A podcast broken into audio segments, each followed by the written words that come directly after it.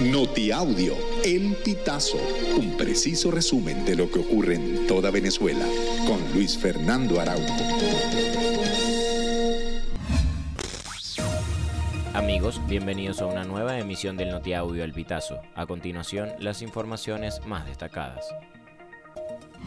La Comisión Nacional de Primaria habilitó el buscador oficial en el que los ciudadanos venezolanos podrán consultar cuál es el centro de votación que les corresponde para la contienda interna del próximo 22 de octubre. La información la dio a conocer la CNP a través de sus cuentas oficiales en X, antiguo Twitter e Instagram. En estas plataformas, el organismo dio a conocer un enlace que lleva al usuario al buscador oficial, en el que deberá introducir sus datos, cédula, identidad y fecha de nacimiento. Una vez aportada la información, el sistema le arrojará el nombre del centro de votación que le corresponde para ejercer su derecho en la elección primaria. El candidato independiente presidencial Benjamín Rauseo reapareció en redes sociales el sábado 2 de septiembre para ratificar su intención de ser la persona que llegue a la presidencia en las elecciones programadas para 2024.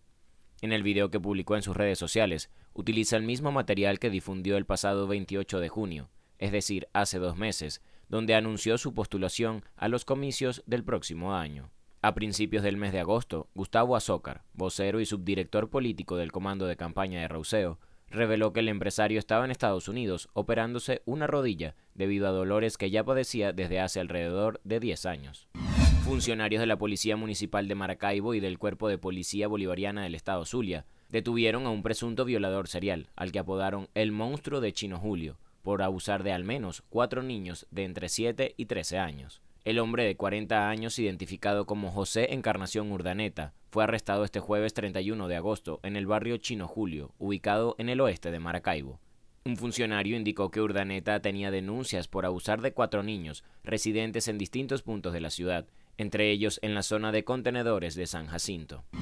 Militares venezolanos incautaron 1.200 kilos de alimentos de contrabando procedentes de Colombia, según informó el Comando Estratégico Operacional de la Fuerza Armada Nacional Bolivariana. A través de redes sociales, el comando de la institución militar señaló que el cargamento, que se encontraba en una embarcación, iba a ser trasladado a minas ilegales en el estado Amazonas, aunque no especificó si hubo detenciones de personas implicadas en este delito.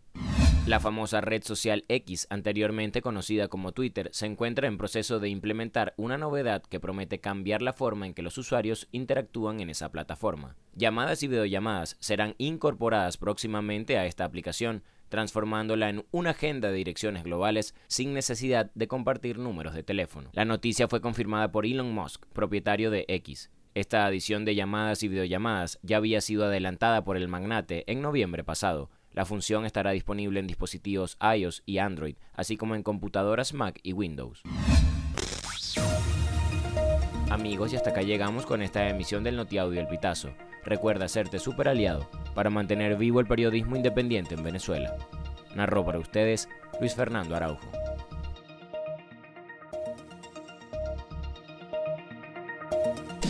Estas informaciones puedes ampliarlas en nuestra página web elpitazo.net.